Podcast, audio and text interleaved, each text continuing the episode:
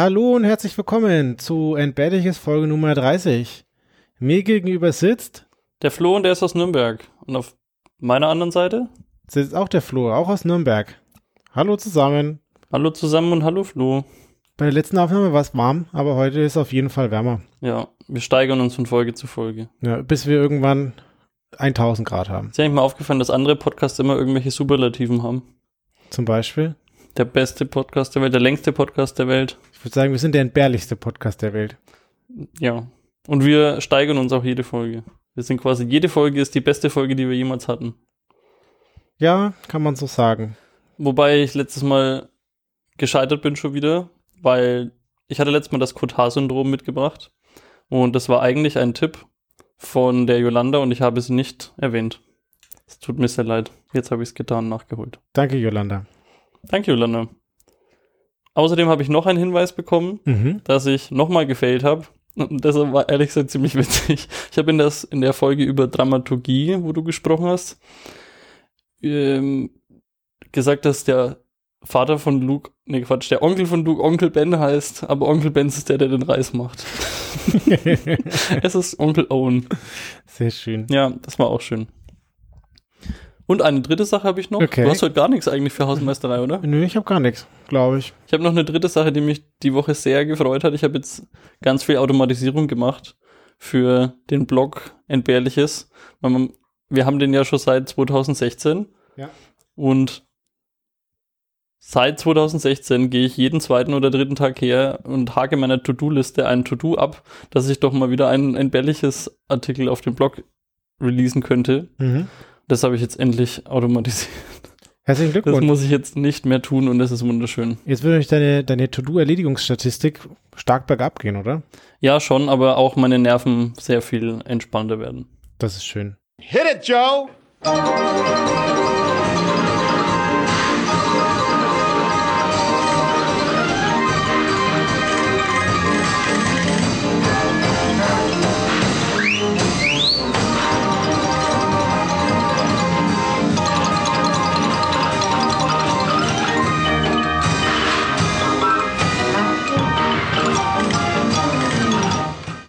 Und obwohl es heute so heiß ist, hast du bestimmt ein Thema dabei, nehme ich an. Ja, ich habe was dabei. Und zwar, ich, ich weiß leider nicht mehr in welcher Folge, aber wir haben irgendwann mal angesprochen, dass es dir diese päpstliche Unfehlbarkeit gibt. Und da Das hat war mit der Zeitreisemaschine, die es im Vatikan gibt, bin ich mir ziemlich sicher. ja, das kann gut sein. Und da hatte ich mir das auf meine To-Do-Liste geschrieben, dass ich das irgendwann mal recherchieren muss, wie das mit der päpstlichen Unfehlbarkeit wirklich ist. Nein, das hast du heute dabei. Das habe ich heute dabei. Geil. Und päpstliche Unfehlbarkeit, da gibt es einen Fachbegriff und ich werde gleich wieder super scheitern, weil das ist die Infallibilität. Mhm. Ja. Die Frage ist, wie kommt es dazu, dass der Papst unfehlbar ist? Und es gibt das erste Vatikanische Konzil, das auch das 20. ökumenische Konzil war. Also, ja, es ist Kirche. Und schön. das erste Vatikanische Konzil wurde vom Papst Pius dem Neunten einberufen und zwar 1868. Und die Frage ist, warum ruft man äh, 1868 das erste Mal ein Vatikanisches Konzil aus? Naja, ich lese es vor. Das erste Vatikanische Konzil wurde aus Anlass des 18.000-jährigen Jubiläums des Märtyriums von Petrus und Paulus einberufen. Das 18.000. Jubiläum? 1800. Oh. Okay. Ja. Ja, okay. Genau, also das 1800. Jubiläum. Also ich meine, warum nicht? Also man hätte Ja. auch 17 oder 19 oder 5 oder 10 oder man hätte alles wählen können, aber irgendwann muss man anfangen. Die haben halt auch schon früher gewusst, wie man ordentlich feiert, nämlich irgendeinen Grund findest du immer. Und zu so einer ordentlichen Feier, da gehören auch Leute. Und zwar waren 1089 Leute teilnahmeberechtigt. Und da waren am Anfang 774 da und im Schnitt waren so 700 Leute da. Und damit du dir mal so eine Vorstellung machen kannst, ich werde noch gleich sagen, wann es wie geendet ist, aber das Ganze ging ungefähr zwei Jahre lang. Die waren da permanent anwesend. So genau weiß ich das nicht, aber dieses ganze Konzil ging zwei Jahre lang. Kann schon was los im Vatikan. Ja. Und dann haben Leute sich gedacht, irgendwie, wir brauchen jetzt mal hier also was sie da machen, prinzipiell, sie treffen da neue Gesetze, Kirchengesetze oder Regeln. Sie treffen sich da und tauschen sich aus. Und da haben sie sich gedacht, ja, wir müssen jetzt hier mal irgendwas zu so einer Unfehlbarkeit machen.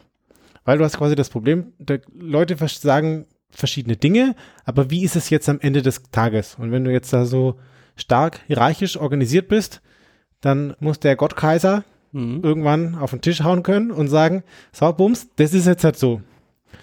Und deswegen braucht man diese Unfehlbarkeit. Da waren aber nicht alle dafür. Und dagegen waren Deutsche, Österreicher und ein paar Franzosen. Aber, naja, wie sich das in so einer normalen, naja, Demokratie, Diktatur, keine Ahnung, wie man das da halt in so einer normalen Demokratie, Demokratie macht. Man bildet eine Kommission und da waren die Gegner halt nicht eingeladen. hm. Die Kommission hat es dann beschlossen und dann ging es an die endgültige Abstimmung. Also die, Kommission hat es ausgearbeitet und dann ging es an die endgültige Abstimmung und dann wurde dieses Dokument beschlossen und damit man sich nicht die Schmach gibt, dass da 60 Leute dagegen stimmen, sind 60 Leute gegangen.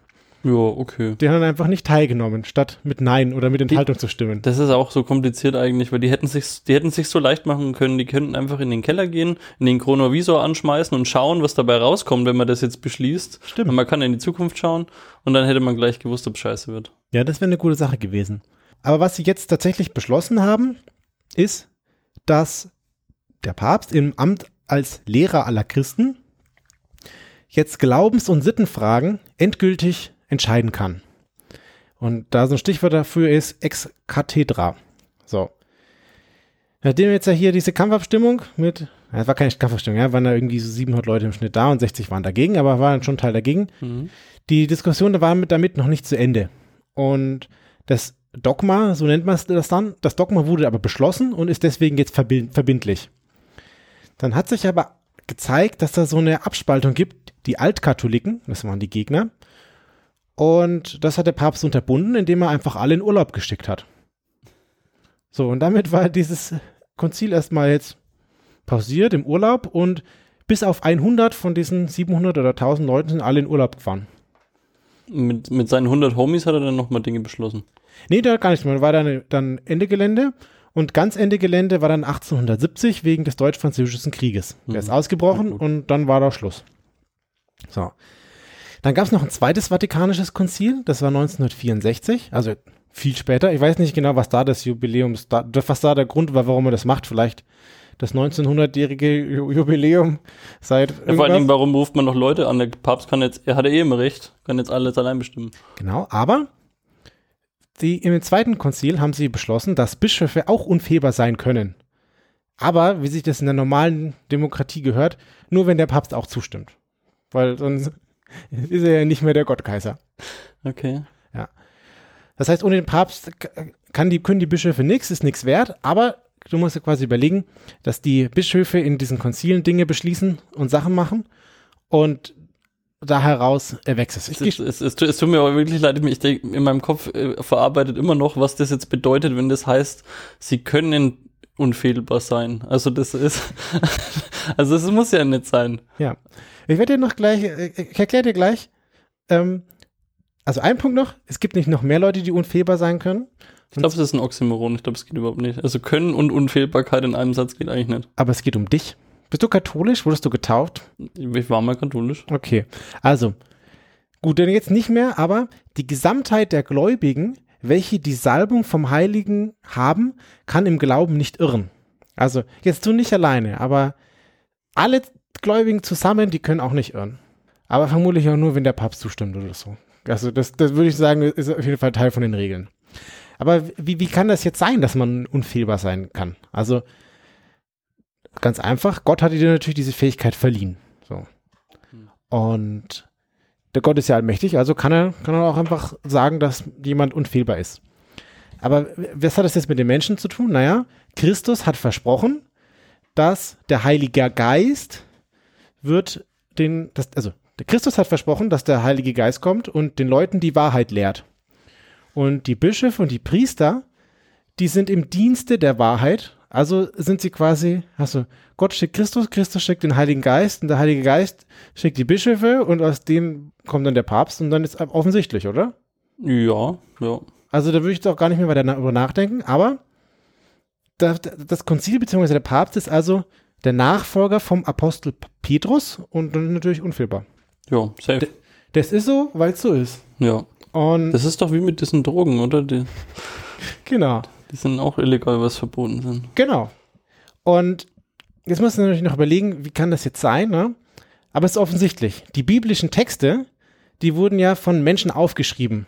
Aber das haben die ja quasi nur, die wurden ja, also ich würde fast sagen, gezwungen, weil der Geist hatte, also Gott hat es ja in die hinein diktiert. Ja. Und deswegen ähm, ist auch die Bibel unfehlbar. Weil das hat ja Gott gesagt. Und also wenn der Papst schon unfehlbar sein kann, dann würde ich sagen, ist die Bibel auch unfehlbar.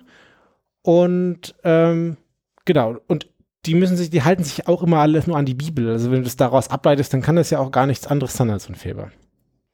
Ja, das ist wohl richtig. Ja. Wobei, da kann ich kurz was Mhm. dazu sagen, wenn es die Zeit erlaubt. Ich hatte das so eine, in der Berufsschule hatte ich auch noch Religionsunterricht Mhm. und da hat mal, da ging es ums Alte Testament und da geht es ja so, am ersten Tag wurde, glaube ich, das Universum erschaffen und am zweiten Tag, glaube ich, die Erde und am dritten Tag das Wasser und ich glaube Mhm. am vierten Tag die Sonne. Ja. Und ein Mitschüler hat den Religionslehrer befragt, wie denn das eigentlich passieren sein konnte, dass die ersten drei Tage rumgegangen sind, ohne dass es eine Sonne gab. und Ist das großartig. das, war- er war dann sehr perplex. Ja. Also wusste dann auch, ich weiß nicht mal genau, wie es ausging, aber die Frage ist mir ehrlich gesagt bis heute im Gedächtnis, weil ich es so wunderschön fand. Ja.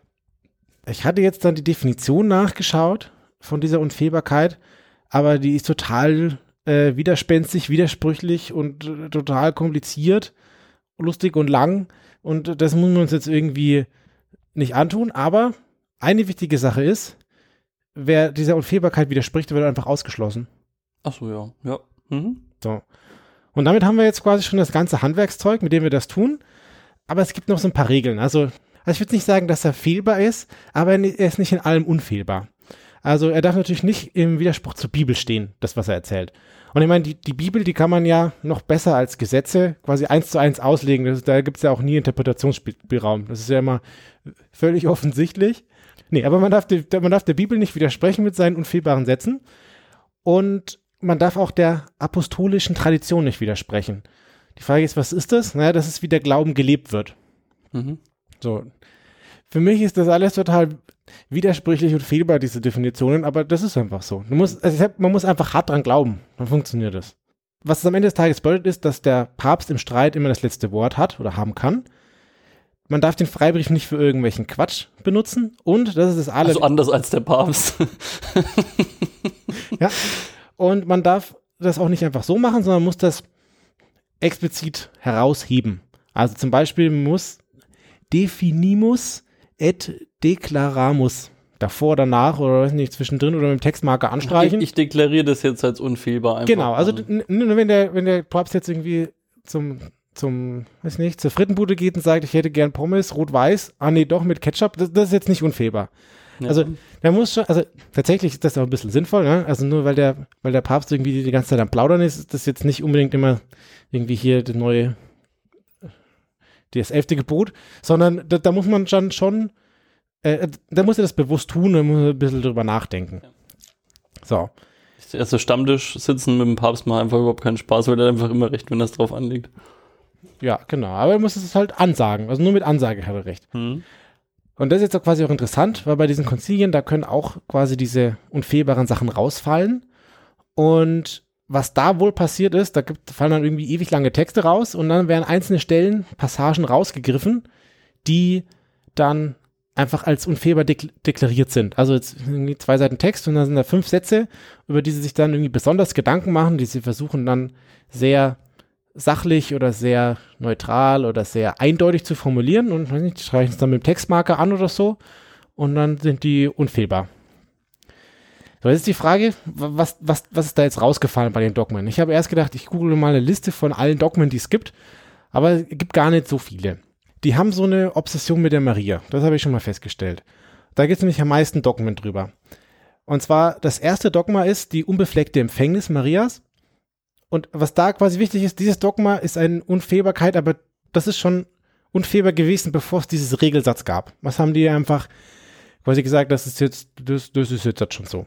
Dann die leibliche Himmelfahrt von Maria. Das ist auch unfehlbar. Das ist definitiv so passiert. Also sie hat ohne Sex, hat sie ein Kind bekommen, ist dann, ihr Leib ist dann in den Himmel gefahren und sie ist außerdem die Mutter der Kirche. Das ist der dritte, das dritte Dogma. Und damit haben sie das Thema Maria aber auch durch. Es gibt so einen Papst, der hat gesagt, so, das reicht jetzt. Alles, was wir jetzt hier noch über die Maria und Feber deklarieren würden, ist jetzt nur noch Zierde. Die, die drei wichtigen äh, Facts, auf die wir hier alles fußen, das ist jetzt Mhm. durch. So, und dann gibt es ein Benedictus Deus. Das ist irgendwas mit Heiligen. Ich habe mir das irgendwie sechsmal durchgelesen, das checkt keine alte Sau. Es geht, es geht irgendwie darum, dass Heilige irgendwann selig gesprochen werden oder Selige heilig sind. Oder, also das ist wohl irgendwie wichtig und es ging darum, wann das jetzt passiert ist. Das Mhm. passiert das sofort oder irgendwie später, da muss man was für tun. Und Das ist gar nicht so easy. das ist, das ist gar nicht so e- easy, aber es passiert sofort. Das sind wir uns jetzt sicher. Was auch immer mit selig und heilig oder heilig Mhm. und selig passiert, aber es passiert sofort. Das ist wichtig. Das musst du dir merken. Okay. Also, falls dich mal jemand selig spricht, dann weißt du Ach, Bescheid. dann, also der Vielleicht sagt das auch nicht in sechs sein. Monaten. So. Wenn, wenn- wenn, dieser Akt, was auch immer da passiert, dann passiert das einfach dann sofort. Das ist dann, Ja, okay. Aber wenn sie sich äh, das gilt jetzt haben, ab ne? äh, sofort. Ja. Genau. So. Und das habe ich schon gesagt, naja, von diesen Konzilien. So sechs Monate Heiligkeit auf Probe finde ich schön, wenn du dann sind Genau, das wäre gut. dann doch nicht, ja, hat uns nicht getaugt. So, und dann gibt es jetzt diese Konzilien und habe ich schon gesagt, da gibt es ganz viele und da werden einzelne Passagen raus, rausgenommen und die werden dann, weiß nicht, unterstrichen, Textmarker, kursiv, fett. Und das sind dann die Unfehlbaren. Wordart. Ja, genau. Ähm, und das ist wichtig. Und jetzt habe ich mal geschaut, was so im, im Heute Leute dazu sagen. Und es gibt einen, Theole ein, einen Theologen, Hans Küng, der hat einen Brief an den Papst Franziskus geschrieben und hat gesagt, ja, man sollte diese Unfehlbarkeit mal überdenken. Und jetzt weiß ich tatsächlich nicht, ob das wie bei uns im Grundgesetz ist. Bei uns sind die ersten, weiß ich nicht, lass mich lügen, 20 Artikel sind un unveränderlich, Mhm. aber dass die ersten 20 Artikel unveränderlich sind, steht in Artikel 25. So, Aha. das heißt, du, Wusste ich nicht. das, Cool. das Konzept davon ist, dass du es halt super duper schwer hast, die ja, ja. ersten ja. abzuweichen. Ich weiß jetzt aber nicht, ob das Dekret der Unfehlbarkeit als unfehlbar markiert ist. Das ist kein Dogma, das hinterlegt ist. Aber es ist auch natürlich ein Ja. Bootstrapping-Problem. Aber das ist äh, ziemlich cool. Also das Einzige, was ich mal ähm, verstanden habe, ist, dass die Kirche das mittlerweile selber nimmer so geil findet, dass das diese Unfehlbarkeitssachen gibt, weil sie gemerkt haben, dass sie sich selber teilweise nimmer korrigieren können, wenn Genau. sie rausfinden, dass sie in der Vergangenheit mal Scheiße erzählt haben. Genau. Der, der Theologe hat es eben kritisiert und er sagt, dass na, es in diesen, vor allem in diesen Konzilien, also das mit der Maria, das ist, keine Ahnung, ja, so sie ihre Obsession haben, ja. Ja. Aber in den Konzilien, da haben halt irgendwelche Leute im Laufe der Jahrhunderte irgendein Zeug reingeschrieben und unterstrichen. Und da gibt's halt viele Themen und da zählt er ein paar auf, zum Beispiel die Verständigung zwischen den Konfessionen, das gegenseitige Anerkennen der Ämter und des Abendmahls, Fragen zur Eheschließung, Frauenordinat, also dass Frauen Priesterinnen werden können, das Zölibat und die, der katastrophale Priestermangel. Das sind alles so Themen, auf denen es ganz viele unfehlbare Aussagen zu gibt. Und naja, das kann man halt nicht mehr revidieren. Und das hat er diesen Brief, also der Theologe hat dem Franziskus den Brief geschrieben und hat es quasi angesprochen. Und der Franziskus hat, hat gesagt, er begrüßt eine freie Diskussion über den Unfehlbarkeitsanspruch. So.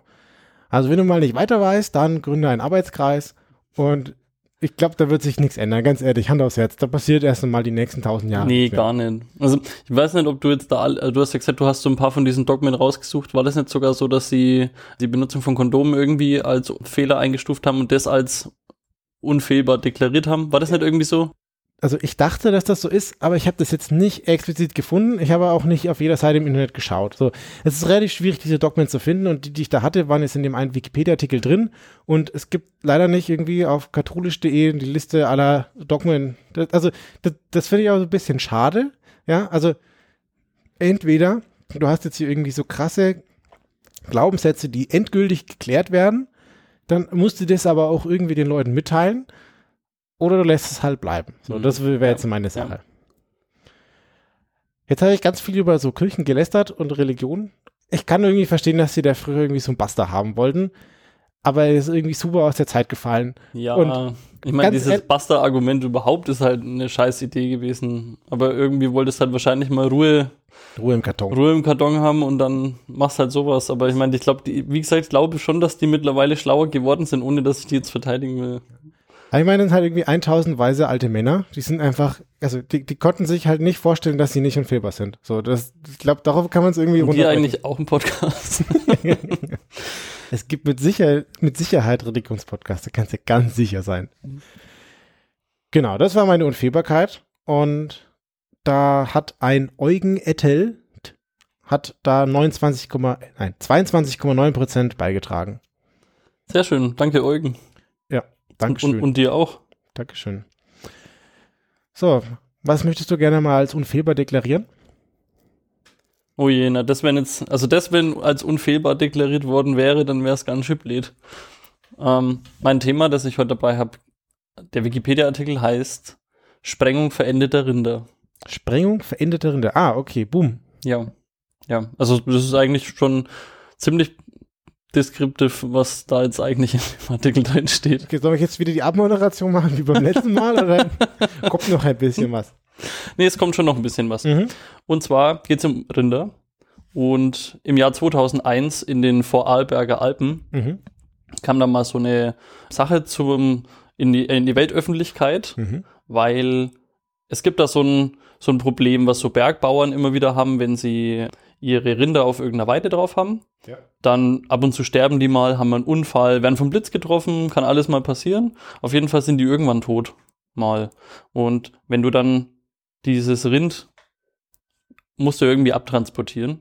Und wenn das tot ist, weil du musst es ja wegbekommen. Oh Gott, Jetzt ja. ist aber halt leider das Problem, dass so eine Abtransport in den Alpen recht umständlich ist, weil manchmal kannst du da mit den Autos gar nicht hin oder manchmal Ja. schaffst du das, also so ein Viech ist ja sau schwer, du kannst es auch nicht einfach mit der Hand tragen. Ja. Und deswegen Hubschrauber. Hubschrauber ist echt teuer, kostet ungefähr, also zu heutigen Preisen 1500 Euro. Sie haben das äh, in Eine- also Eine Stunde oder ein, ein, einmal abtransportieren? also so roundabout, ja. Also äh, insgesamt passieren solche Todesfälle wohl ungefähr 20 Mal im Jahr. okay. Also für in diesem ganzen Vorarlberger Alpengebiet. Mhm. Wie gesagt, auch nur über den Daumen. Und ja, das ist natürlich blöd, wenn es immer so teuer ist. Und du kannst die Dinger aber auch nicht einfach liegen lassen, weil die verrotten dann und die stinken echt widerlich und ähm, das dauert ja auch ewig Ja, ja. weil das ja so ein Riesenberg Fleisch ist. Und ja, ich meine, ist jetzt kein Spoiler, wenn ich jetzt sage, dass sie einfach die Rinder, die verendet sind, einfach in die Luft gesprengt haben. Ja. Und das ist natürlich nicht so geil, weil, also der Plan, den sie hatten hinter der Sprengung, war es natürlich im Zweifel, also du stopfst die arme Kuh mit Schwarzpulver voll, Ja. zündest es an, Okay. äh, idealerweise mit einer Lunte. Ja. Und dann explodiert die halt in tausend Teile und die Aasfresser oder halt die natürliche. Verwesung, die das dann in dem kompletten Umgebung verteilt hat, löst das Problem dann für dich, was du eigentlich mit dieser toten Kuh hattest. Also, weil der Aasfresser nimmt eher so ein kleines Stück Kuh mit als die ganze. Ja, genau, die müssen es halt nicht zerhacken und so. Und vor allem, wenn du das anscheinend so gehäuft hast, dann streiten sich diese Aasfresser auch wohl irgendwie Mhm. ganz lang und ja, was weiß ich. Also bis die das auseinander haben, kannst du es dann wirklich gar nicht mehr essen und dann ist irgendwie scheiße. Auf jeden Fall, so eine Sprengung von so einer Kuh kostet plus 40 Euro. Und macht Spaß. Ja, genau. Und entweder mal, also 40 Euro, wenn man es selber macht. Es gibt natürlich auch Sprengmeister für sowas, die kann man dann anheuern. Mhm. Und die sprengen das Tier dann für dich in die Luft, das ist natürlich ein bisschen teurer. Wobei man dazu sagen muss, 80 Prozent von den Kosten eines Abtransports hat da schon das jeweilige Bundesland bezahlt in Österreich. Okay. Also es, es war eigentlich eine Ersparnis von netto 150, 250 Euro sowas, Mhm. die sie sich durch das Sprengen erspart haben. Trotzdem ist halt schon Geld. Ja. Jetzt ist natürlich die Frage, darf man das eigentlich? Ja, also kann ich jetzt einfach, wie, wie, wie ist denn das? Also, dass das jetzt, so. dass das jetzt ethisch, sagt man da ethisch, wenn es Tiere sind? Gibt auch Best- Tierethik, würde ich schon sagen. Bestimmt. Moralisch. Ja. Auf jeden Fall nicht so, also ich finde das jetzt nicht so einwandfrei, das ist irgendwie schon ein wenig komisch. Und in der, es gibt ein Gesetz, und das habe ich extra für dich rausgesucht, weil ich weiß, du Mhm. stehst auf so ähm, Ich freue mich schon, ja. beamtendeutsche Dinge. Es gibt die Verordnung des Landeshauptmannes über die Beseitigung tierischer Abfälle Österreichs. Sehr schön. Das ist der, der jeweilige Zettel, wo das dann draufsteht. Da steht im ja, übertragenen Sinne, Tiere müssen abgegeben werden. Ja. Also tierische Abfälle unterliegen aber auch teilweise nicht der Pflicht, dass du es wirklich abtransportieren musst. Und das steht jetzt auch in diesem, in diesem Satz drin. Das lese ich jetzt einfach mal vor. Tierische Abfälle unterliegen nicht der Ablieferungspflicht, wenn sie nur gelegentlich anfallen, ihr Gewicht 40 Kilogramm nicht überschreitet, sofern sie auf eigenem Grund oder im Rahmen der Jagdausübung ohne unzumutbare Umweltbeeinträchtigung beseitigt werden. Okay. Der letzte Teil war interessant. Ich war bei, der, bei den 40 Kilo, da sind wir mit der Kuh schon drüber. Unzumutbare Umweltbeeinträchtigungen beseitigt werden. Okay, wenn du das sprengst, machst du viel Umweltverschmutzung? Ja, genau. Also 2001 habe ich jetzt gerade schon mal gesagt, das, das, praktizieren die schon ein bisschen länger. Ich stelle mir das auch immer so schön vor, wenn du da irgendwie in diesem Alpengebiet Urlaub machst, aber mehr aus dem Riesenknall und dann fliegen da im Endeffekt Kuhteile rum. Sie können die Kuh nicht in die, in die Luft jagen. Das haben wir schon immer so gemacht. das Problem von den Kritikern ist, es bleiben eventuell zu große Stücke zurück, weil die Sprengung natürlich sich nicht gleichmäßig verteilt. Also du kriegst jetzt da nicht Hackfleisch raus. Nochmal nachsprengen muss man dann. Ja, ist das, äh, ab dem Zeitpunkt, wo es einmal gesprengt wird, interessiert es halt einfach keinen mehr und liegt es trotzdem rum. Eventuell verseucht es auch das Grundwasser, mhm. weil wenn das halt verwest oder so, das ist aber jetzt nicht wirklich wissenschaftlich abgesichert. Das ist, da geht es eher so um, ja, könnte auch blöd ausgehen. Ist berechtigter Einwand, aber ist jetzt nicht ja, ja. Äh, wahnsinnig fundiert. Und es gibt natürlich auch die Bedenken, dass man Touristen damit so ein bisschen abschreckt. Weil ich meine, wenn du da in der Früh mit deinen Kindern erstmal rumgehst und vorgestern hat der Bauer Albert irgendwie drei seine äh, Rinder zerlegt, zersprengt. Das ist scheiße, die Kinder. Und du läufst dann durch die ganze Wiese und die fragen dann, wo ist jetzt die Kuh Elmar hin? Ja, die liegt halt jetzt da verteilt. Das ist scheiße, dann haben die Kinder später keinen Bock mehr auf die Salami. Ja. Von den Befürwortern übrigens wurde die, das Verfahren als umweltfreundlich, kostengünstig und effizient verteidigt. Mhm. Also es gibt schon Für, für und Gegenstimmen. Ja. Als dieses Ganze, also das hat dann irgendwann so ein Landrat, ich glaube es war ein Land, also irgendwie so ein Landratspendant halt in dem, ähm, in dem Bundesland mal zur Sprache gebracht, dass er diese Praktik nicht für in Ordnung hält. Ja. Und dann gab es auf der ganzen Welt erstmal ein bisschen Nachrichten über dieses Thema. Und ich weiß nicht, ob du dich erinnerst, wir hatten ja auch schon mal ein anderes äh, Thema aus dem deutschsprachigen Raum, wo Tiere explodiert sind. Das war, die, die Frösche, oder? Ja, das war auf dem 36 C3. Ja, die, die explodierenden FCKW-Frösche. Die, die genau. Und auch, also ähnlich dazu hat es auch wieder da das Thema geschafft, explodierende Tiere in Europa sind irgendwie ähm, eine, ein eine Headline wert. Ich habe mir dann schon ein paar Artikel durchgelesen. In Australien war das mal, in den USA war das mal. Das ist schon echt interessant. Ich stelle mir gerade vor, wie so irgendwelche Leute dann so denken, ja, hm, was macht man in Deutschland? Ja, Sa äh, in Europa oder in Deutschland Sauerkraut essen und Tiere in die Luft jagen. ja, genau. Das fällt, ja, da halten sich dann zwei so Amis am Schießstand oder ja. so. Das. Nur noch crazy. Auf jeden Fall ist das dann abgeschafft worden? Also die gängige Praxis ist das jetzt auf jeden Fall nimmer seit 2001. Die Preise standen wirklich nur in Schilling da und ich habe mich echt kurz gewundert. Weil es war okay. gerade bei der Umstellung vom Euro. Mhm, krass. Und ja, ist jetzt nicht mehr die gängige Praxis. Aber es war so relevant, dass es ihren Weg in die Wikipedia gefunden hat. Also kaum berichtet die Weltpresse mal drüber, darf man. Das ist sehr, sehr spannend. Und die werden jetzt alle mit dem Hubschrauber abtransportiert oder? Ja, je nach Einsatz halt, je nach Einsatzgebiet. Ich weiß jetzt nicht, ob die Subventionen von dem jeweiligen Bundesland jetzt ähm, stärker geworden sind, also vor, vor Arlberg. Ich stelle mir gerade vor, wie diese Kuh an diesem Seil hängt und dann irgendwie rausrutscht und dann irgendjemand so in den Vorgarten reinfällt und es ist plötzlich so eine, so eine fette Kuh. Ich, ich kann, ich, ich kann wirklich nicht, also das ist unfassbar, als hätten wir uns abgesprochen. Ich habe ich hab noch so einen Trivia-Block. Oh. Ich höre. Und ich glaube, du weißt, auf was das rausläuft. Es gibt auch aus Vorarlberg einen Aktionskünstler, der als, ja nicht ganz als Antwort, aber es hat schon eine Relevanz zu diesem ganzen ähm, Tiersprengungsthema, hat er eine ähm, bereits tote übrigens Kuh mit einem Hubschrauber 40 Meter in die Höhe fliegen lassen mhm. und sie dann ab abwerfen lassen. Also das ist die Kunstinstallation. Musst du dir kurz ja, mal ja. verinnerlichen. Und dann über einem, ich glaube, es war sogar ähm, Asphalt, Ja. Und dann, wenn die da runterkommt, äh, das ist ja so viel Masse, dass die ja richtig so zerberstet. Oh. Über, und ja, das war seine Kunstinstallation. Oder? Wolfgang Flatz hat mal Kunst gemacht. Erst war es Kunst und danach Kunst weg. es ist furchtbar. Das war jetzt einer der zwei, Tri nee, der drei Trivia-Sachen, die ich jetzt noch zusammengesammelt habe. Und zwar gab's jetzt die zweite Sache. 2012 gab's auch mal in Colorado in den USA sechs Kühe, die in einer Berghütte erfroren sind, wo sie Zuflucht vor der Oh. Kälte halt gesucht haben. Und die zuständigen Behörden haben sich ja nicht ganz, sie waren sich nicht ganz einig, was machen wir jetzt mit diesen Kühen und am Ende hat man sich darauf geeinigt, dass man einfach die komplette Hütte samt, samt der Tiere in die Luft sprengt. Okay. Weil das wäre auch die gängige Praxis bei Elchen und Pferden, die die da machen. Also es ist da auch in deren Kulturkreis verbreitet, das zu tun. Krass. So, genau. Und jetzt habe ich noch die letzte Sache, wo mir jetzt, also ich möchte irgendwie den, den Kreis von explodierenden Tierarten noch ein bisschen erweitern. Ja. Und zwar, also wenn du, wenn ich jetzt mit dir, wenn ich dich frage, welche Tierart denkst du als erstes, wenn ich sage, es explodiert, wenn es tot ist? Hm. Irgendwas, was gärt. Mhm. das dann Ja, ist gut. äh, fallen mir Kühe ein, weil die haben ja so. Was gärt denn noch? Nee, weiß ich nicht. Also wenn so ein Wal angestrandet wird, das gibt's doch, Ah. so Walexplosionen gibt's doch. Ja, das kann ich mir gut vorstellen. Und zwar ist 1970 auch in den USA ein 8 Tonnen schwerer Pottwal angest angestrandet worden. Mhm. Und da hat man dann erst überlegt, was machen wir jetzt mit dem? Vergraben wir den? Hm, Lieber nicht, weil der wird im Zweifel wieder freigespült und dann verwest er halt trotzdem und das ist irgendwie doof.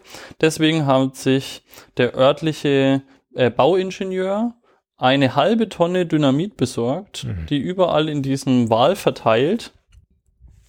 Und ein örtlicher Reporter hat dann ähm, eine Headline, also einen Bericht darüber geschrieben, was dann passiert ist Mhm. weil diese Explosion muss so unfassbar groß gewesen sein, dass er dass er einfach sich nicht vorstellen konnte. Also das ist jenseits von jeglicher Vorstellungskraft war in diesem ganzen Ort einfach.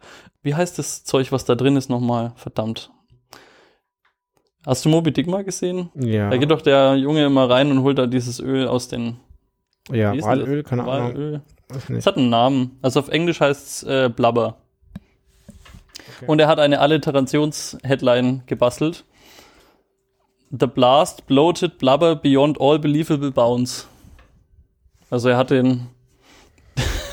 ich fand das wunderschön. Doing, doing, doing. Es hat einfach die, diesen kompletten. Es hat irgendwas mit T, ich bin mir ziemlich sicher. Egal. Ich habe Walöl gegoogelt gerade nebenbei, aber Tran. Tran, danke. Dieser Tran ist einfach so hart verteilt worden, auch in teilweise Klumpen, dass die da wirklich sehr, sehr lange keinen Spaß hatten.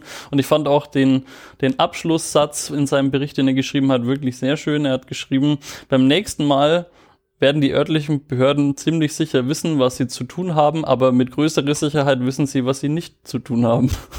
Immerhin hat man was dazugelernt. Also das mit dem Dynamit war keine so geile Idee, haben die dann auch rausgefunden. Jawohl. Großartig. Und das, den ganzen Artikel haben wir einem Sufrock zu verdanken, zu 70 Prozent, Wow. er oder sie. Und weitere Hobbys sind irgendwas mit Metall, Spritzgießen und Isolierstoffe. Ziemlich unspektakulär. Cool. Ja, vielen Dank. Gerne. Da müssen wir auch mal was in die Luft hier in die Luft jagen. Ach, bitte nicht. Ihr armen Tiere. Oder was anderes. Mal schauen. Ich schüttel deine Mate. Nein, bitte nicht. Dann muss ich jetzt hier schnell abmoderieren, bevor du meine Mate schüttelst. Ich danke dir für deinen Artikel. Habe ich schon erzählt, dass ich wieder mal down, äh, runter, runtergegradet wurde auf meinem Moralkompass? nee, was hast du gemacht? Ja, weil ich deine Mate schütteln Ach wollte. so, ne. es, es, kann das nicht allgemeine Norm und Gesetz werden, andere Leute Mate schütteln? Ah, nee, bitte nicht. Na, dann wäre es aber mit, mit dem Moralkodex wenigstens in Ordnung. Ja. Mhm. Also dann, Dankeschön für deinen Artikel. Danke dir auch für deinen Heiß war's. Ja. Vor allem. Dann machen wir jetzt mal Schluss und lüften und machen das Fenster auf Ja, und bitte. den Ventilator an und seid froh, dass ihr das Brummen nicht auf der Aufnahme habt. Wir haben für euch geschwitzt. Dann Dankeschön und bis bald. Ciao, ciao. Bald. Ciao.